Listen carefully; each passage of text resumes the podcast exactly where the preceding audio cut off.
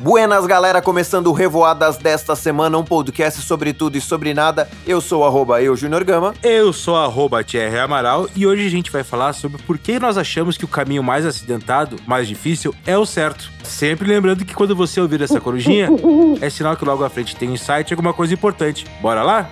Bora! Então, eu tenho um pouquinho de uma teoria, um pouquinho não, eu tenho essa teoria que resolve um pouco desse assunto, mas deixa uma brecha. A gente pensa que geralmente o caminho certo é o caminho mais difícil, é o caminho mais acidentado. Uh, só que muitas vezes acho que é um pouco inconsciente no sentido de que a gente escolhe porque a gente tem a, a. Não é mania, mas a gente tem a tendência a dizer que as nossas cicatrizes são mais doloridas que as cicatrizes dos outros.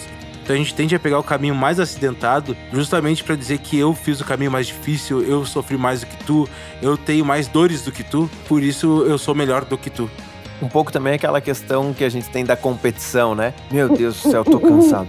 Ah, mas tu nem sabe quanto eu trabalhei hoje, quanto eu tô cansado. Tem um pouco disso também. Não, não é bem essa, bem essa ideia, mas tem um pouco da competição pessoal de cada um, né? É, outra coisa, é, nessa questão da competição, parece que a pessoa gosta de se vangloriar que ela sofreu. Sendo que se tu tem uh, capacitação, tu tem estudo, tu tem conhecimento, o certo seria o teu, o teu caminho ser cheio de flores, né? Ser colorido, ser tranquilo. E assim, o caminho é mais acidentado, às vezes não é o certo aquilo que a gente tava conversando antes. Às vezes tu tá nesse caminho, às vezes tu tá nesse caminho meio ruim, tu apanha, apanha, apanha, apanha, mas tu tá tipo andando e apanhando. É tipo rock balboa. Andando e apanhando, andando e apanhando, e no final tu acaba ganhando. Assim, tu chega, tu não sabe como tu chegou. Só aprende a apanhar, não aprende, não aprende a vencer, né? Exatamente, tu aprende a apanhar, não aprende a bater. Ou é muito, ou pior que isso, tu não aprende a se defender. Então, assim, eu acredito que esse lance de, de a gente buscar sempre o caminho mais complicado, uh, muitas vezes é consciente, mas consciente com uma inconsciência de querendo dizer que as minhas dores, as dores do mundo são poucas perto das dores que eu tive. A gente acha que o caminho mais difícil, no final das contas, diz que a gente sabe mais,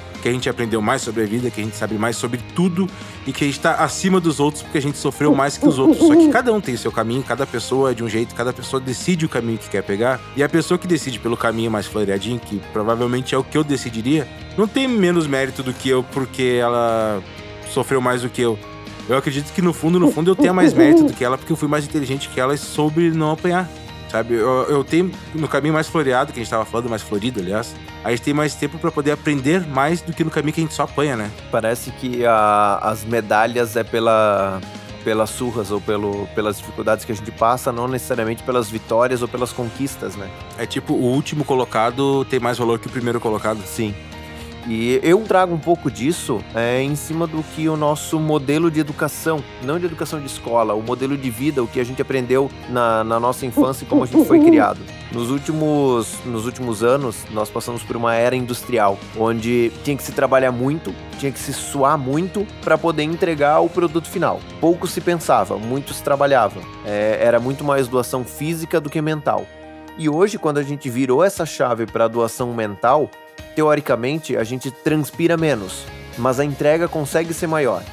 E a gente sempre aprendeu isso, que temos que trabalhar bastante, temos que sair, o, o, o, pai saía de casa, voltava ao final do dia cansado, e é isso que faz, isso que é certo, isso que dá dinheiro, é o quanto você trabalha, o quanto você sofre e não necessariamente o quanto você entrega, o quanto resultado você gera. E eu acredito que isso de alguma forma ficou na nossa cabeça. Cara, eu acredito que eu tava, eu tava pensando agora que eu acho que eu cheguei numa, numa ideia que vamos ver se tu concorda comigo. Talvez duas, não. É, Talvez não, é, bem, provável. provável. que não. Mas que as duas coisas que a gente tá falando estejam ligadas pelos nossos antepassados. Pensa comigo. Eu disse que a gente gosta de se vangloriar, que as nossas dores uh, são mais doloridas que as dores dos outros. E tu acabou de dizer que pra gente é importante mostrar que a gente tá mostrando o serviço. A gente provar que a gente tá entregando o serviço. Então, será que isso não vem lá dos nossos antepassados, dos homens da caverna, das cavernas, que digamos que o que era o líder de um grupo, ele era obrigado a caçar animais mais longe, sofrer mais, talvez uh, uh, se machucar mais para caçar. Então ele voltava para casa sendo vangloriado porque ele se ele sofreu mais por ter caçado um, um tigre de leite de sabre e mesmo assim sobreviveu. E sobreviveu e sendo que o que caçou o, o a lagartixa se alimentou igual a ele. Só que ele se tornou maior porque ele teve uma caça maior. A dificuldade da caça dele foi maior do que a pessoa que matou, do que o hominídeo que matou uma lagartixa. Será que pode ser disso? E aí a gente já transfere um pouco para um, um tempo mais atual, onde as pessoas que saíam de casa muito cedo para trabalhar e voltavam muito tarde era, nossa, que batalhador, que dedicado, olha quanto, quanto ele trabalha. E o outro, que dormia até tarde, era o malandrão, que sempre fazia os trambique e trazia, e, e se dava tão bem quanto, tinha um resultado tão bom quanto, muitas das vezes, é, nós temos isso porque o cara trambiqueiro, ele fazia coisas ilícitas. É, mas, sacou a ideia, tipo, lá do não, tempo da caverna. Sim, eu, não, mas eu, eu, eu, entendi a ideia, mas fazendo o contraponto ah, com, tá. com, essa nova, com essa nova visão. Talvez o cara, lá do tempo das cavernas, ele era mais esperto, porque ele via que, poxa, eu não preciso lutar contra um bicho muito grande para me alimentar, se eu posso lutar com bichos menores e, e me alimentar, alimentar tanto igual. quanto. É. É. Né? E, e, ele pode ser que naquela situação era visto como um malandro e sem valor. Só que ele era muito mais esperto. Então a gente tá chegando à conclusão que existia o Rock Balboa no tempo das cavernas e também já existia o. O Zé, Carioca, o, o Zé Carioca lá da, da época das cavernas, das cavernas, que era o malandrão e estava, trabalhava menos. Se, e se, se for, sustentava. E se for verdade que a gente tá pensando, mas se for, sabe que conclusão legal que a gente tirou, meu? Já existia uh, sacrifício e malandragem desde o tempo das cavernas malandragem entre aspas. Talvez eh, uma pessoa pensa, enfim, o homem das cavernas pensava assim: por que, que eu preciso matar um mamute, um javali, se eu posso matar um cachorro para comer, para me alimentar? Saca? Tadinha da Fiona, a Fiona, bem, bem na hora que eu tava falando, a Fiona se sacudiu aqui. Mas deu pra entender, né? Não que seja malandro, mas talvez já existia o, o, o sofredor e o inteligente desde o tempo das cavernas. Se, se tiver certo que a gente tá pensando que é bem provável que não esteja, né? É bem provável que não esteja. Mas é um, é um ponto interessante e hoje a gente vê pessoas que, pô, como que um cara desse vive? É, nunca vejo ele trabalhando, nunca vejo ele fazendo nada. E na verdade ele tá trabalhando, ele tá produzindo, mas de uma forma que sofre muito menos do que os outros. Tu tá, tu tá conversando com um cara que tem a profissão que mais reflete isso, que é o músico, né? Sim. O músico, tipo, o músico não trabalha, músico não faz nada, músico se diverte e ganha dinheiro. Como é que esse cara ganha dinheiro, cara? Como é que pode esse cara ter três casas na praia, casa que Balneário Camboriú, ter cinco carros na garagem? Como é que pode esse cara não faz nada? É, não tem, por isso mesmo eu não faço nada. Eu tava vendo stand-up essa semana e o, os dois caras apresentando stand-up e eles choravam e eles se divertiam no palco. Aí de repente um parou, olhou pro outro tá ligado que a gente tá trabalhando. é, mais ou menos isso. e existe, e tá tudo certo. É, são pessoas que, que conseguiram desenvolver a habilidade de ser altamente rentável no caminho de flores. E se prepararam para isso, porque também não é todo mundo que tenta fazer stand-up que vai dar certo. Então eles se prepararam para isso e transformaram esse caminho de pedra em caminho de flores. É, mas o grande ponto que pega o meu calcanhar é pessoas que se preparam pro caminho de flores, caminho florido, e elas optam pelo caminho de pedras, pelo caminho cheio de lama, acreditando que aquilo é o caminho certo a se seguir. Se eu, não, se eu seguir esse caminho mais fácil, se eu. Não é nem atalhar, é um caminho mais fácil. Tu tá fazendo certo, tu Sim. não tá uh, passando por, por ninguém, tu não tá adiantando processo nenhum. As pessoas acham que esse caminho é o errado por ser mais fácil. É, então, aí eu também acho que já vem um pouco da nossa cultura moderna. Acho que depois da Revolução Industrial, primeira Revolução Industrial, talvez, que é a questão de, de uh, assim, da, da, do colégio mesmo, da escola. Sabe, era feio tu, tu se não estudar para uma prova, mesmo sabendo aquilo que tu já sabia, e, e ir bem. Parecia que tu tava burlando as regras. Sim. Parecia que tu tava colando, parecia que tu tava uh, não sendo honesto com aquilo. Enquanto quem ia mal nas provas, mas se dedicava, era correto. Saca? Tipo, o ser correto. Eh, aliás, o caminho fácil ficou feio e o caminho difícil ficou bonito. Sendo que o caminho fácil é certo, desde que tu mantenha uma ordem, não faça nada de mal para ninguém, né? É, e quantas vezes a gente, nós mesmos, já desvalorizamos alguém quando entrega meu, um puta de um resultado e o cara fala: não, foi tranquilo, foi só isso, isso, isso. A gente desvaloriza esse resultado por causa do processo. A gente dá muito a, a gente dá muito mais atenção para essa questão do processo sofrido do que efetivamente para o resultado entregue. Cara, e se tu consegue entregar um resultado no melhor caminho, no caminho mais suave para ti, perfeito, tá ótimo. É aí que surgiu, aí que surgiu a expressão porra nenhuma, né? Cara, tu gostou do trabalho? Porra nenhuma, cara. O cara não fez nada, o cara só sentou lá e fez. Só falou duas palavrinhas, é. entregou é. e tá tudo certo. É, e assim, uh, vamos trazer agora pro nosso tempo. A gente falou do tempo da caverna, do tempo da revolução, agora vamos falar do tempo da, das cavernas, que a gente tá vivendo quase o tempo das cavernas aqui, né? Assim, se eu tenho uma empresa, montei minha startup hoje, eu tenho estudo, tenho conhecimento técnico, tenho conhecimento de mercado, porque eu saí de uma outra empresa que era desse mercado, mas eu montei a minha empresa. Por que, que eu já vou começar a minha empresa com um empréstimo no banco, com aluguel, com não sei o que lá, se eu posso começar ela de casa, do caminho mais florido, mais devagarzinho, talvez seja o caminho mais demorado até, do que o caminho acidentado e eu escolho fazer o mais difícil. Por que, que a gente tem essa, esse viés de pensamento de estar tá sempre buscando alguma coisa, porque senão a gente vai se dar mal. A gente tem que estar tá sempre se defendendo de alguma coisa. Parece que a gente tem que mostrar o suor para ser valorizado. Talvez tem que mostrar esse sofrimento, porque, como eu disse antes, às vezes as pessoas elas dão muito mais valor pro suor do que pro resultado. Isso tá errado. É o caminho, o caminho tem que ser fácil. Você tem que se preparar para transformar o teu caminho em fácil. E não é chegar, como tem algumas pessoas que falam, oba, problemas, tô dentro. Não, se tu pode fugir do problema, foge do problema. É, mas vamos deixar claro assim, o caminho tem que ser fácil, mas não ser fácil burlando as regras. Isso. Tu tem que tornar o caminho fácil antes de tu começar o caminho. E, no, e, e, um ponto bem importante: estamos falando de caminho, não de resultado. O resultado não tem que ser pequeno só para só eu ter um caminho mais tranquilo. O resultado tem é. que ser o resultado que você quer, com a ambição que você quer, mas o caminho você pode transformar ele mais fácil ou pode escolher o caminho mais fácil.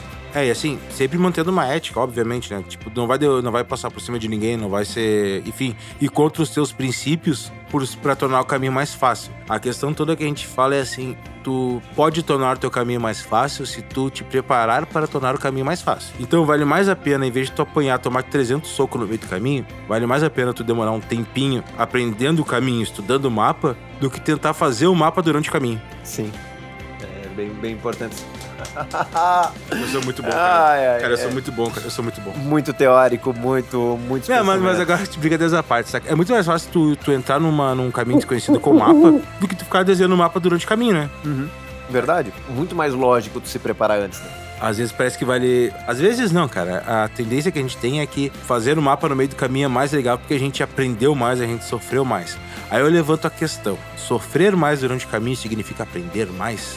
Quero levantar um outro tema Mamilo. polêmico. Mamilo, tema mamilo. Agora, a partir mamilo. de hoje, nesse, nesse podcast, mamilo é polêmico. Cara, eu posso estar chegando num, num, terreno muito muito sensível, mas vamos lá. A hélice tá chegando perto, né? Tá, mas já, já até pegou um pedaço da sobrancelha. Existem muitas religiões que falam da vida de sofrimento que você vai ser beneficiado depois se hoje você passar por uma vida de sofrimento. E isso acaba interferindo sim no pensamento das pessoas. Boa, boa. É, e na minha visão, isso pode ser simplesmente um texto mal traduzido.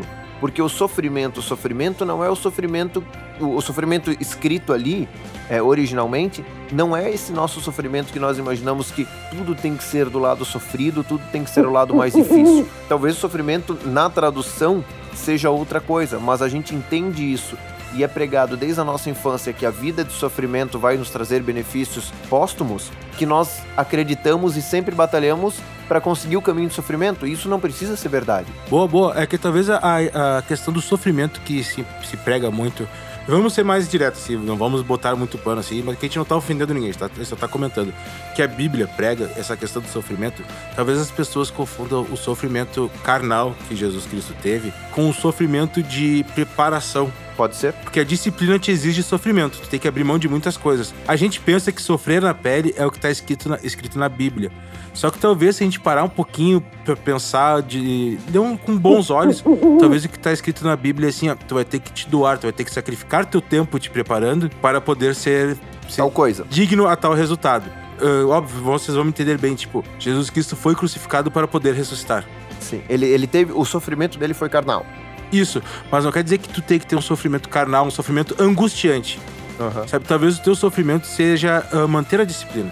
E o, talvez o teu sofrimento seja o que a gente sempre fala de escolhas são renúncias o teu sofrimento seja renunciar a algumas coisas porque você escolheu outra. Exatamente. Eu, eu, eu escolhi me, por exemplo, na minha vida eu escolhi ser músico. Eu renunciei muitas coisas porque eu passei muito tempo da minha vida estudando porque eu gostava de estudar.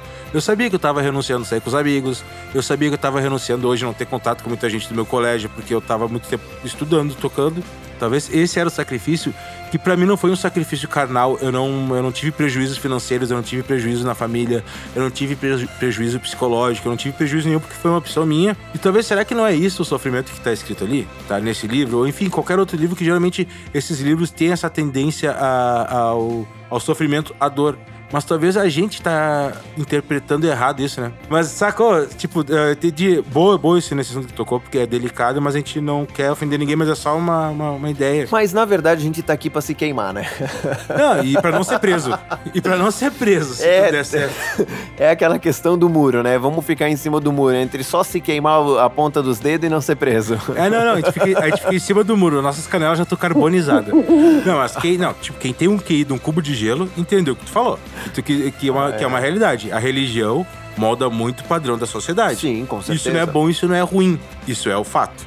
Eu sou um ex-ateu que me converti para evangélico luterano. E não foi só pela questão do casamento, foi por uma coisa que eu me identifiquei. Então eu entendo o que tu fala e depois que eu me tornei, que eu voltei a, a virar cristão, enfim, eu entendi isso que tu quis dizer. Que a, a sociedade, o comportamento social tem muito da interferência religiosa. A gente, consegue, tem. a gente fato consegue perceber isso muito, muito na cultura de vários países que têm religiões predominantes diferentes. Resumidamente, então, a- as pessoas de hoje acreditam que o teu sucesso é a soma do teu, do teu resultado com as tuas cicatrizes. É, e não significa muito isso, né? Não, acredito que não, porque a- a- acredito que as tuas cicatrizes não, não entregam resultado e não, sejam, e não seja algo que faça tanta diferença. E eu acredito que essa, que essa equação, o resultado dessa equação de número de cicatrizes pelo, pelo resultado apresentado, eh, não seja realmente o teu coeficiente do teu resultado, do- da tua entrega. Acredito que as cicatrizes ajudam muito mais a construir a sua, o seu ser mas não necessariamente seja um caminho que você precisa passar. Você não necessariamente precisa sofrer para aprender. Você pode aprender através da observação, pode aprender de uma forma mais, mais suave e gentil com você e com o teu corpo. É, e quer ganhar o respeito das pessoas, não se preocupe com as cicatrizes que você tem, mas com os livros que você lê. Significa muito mais do que as cicatrizes que você passa. Eu eu tenho pra mim, posso estar errado, que as cicatrizes que você tem nada mais é do que ah, um momento de falta de sabedoria seu, um pouco, que você optou pelo caminho errado. Talvez dois minutinhos de livro teria te ajudado a evitar essa cicatriz. Verdade. É, a questão da, da jornada do herói lá, de, da pessoa vindo de baixo, passar por dificuldades e aprender com as dificuldades. Pô, é muito mais legal não aprender com dificuldade, aprender de outra forma, através de livros, através de outras formas de conhecimento. E aí sim você consegue fazer toda aquela entrega e ser uma pessoa sensacional, ser uma pessoa do bem, ser uma pessoa fantástica, é, conseguir resultados. Cara, tem muita gente que ganha muito dinheiro sentado na praia sabe? Tem muita gente É que ganha dinheiro de forma muito mais tranquila, sem precisar acordar cedo e dormir tarde, porque pra ele o mais tranquilo é isso. Se pra você o mais tranquilo é acordar cedo e dormir tarde, cara, tranquilo, faz da, da, da forma que seja mais fácil pra você. Mas busquem sempre o caminho mais tranquilo, não o caminho errado, não os atalhos, mas busquem sempre o caminho mais tranquilo. E outra coisa bem importante, cara, não tenta trapacear. É, não, não. Você nem, nem, nem, Nem- nem entra nesse assunto. Só vou, só vou, só vou fazer uma, uma, uma comparação. Por que, que o Dick Vigarista nunca ganha uma corrida? Porque ele passa todo mundo e ele vai lá tentar trapacear. E ele acaba perdendo a corrida. Então, cara, não trapaceia. Só segue o teu barco que tá tudo certo. É, cara, assim, bo- botar a cabeça no travesseiro e dormir tranquilo não tem preço que pague, não tem dinheiro no mundo que compre isso. Verdade. Então, cara, depois desse momento sentimental, ficamos por aqui. Ficamos por aqui. Semana que vem estamos de volta. Se os deuses do podcast liberarem, Ah, eles vão querer com certeza. Então tá, falou, valeu! fui. Fui!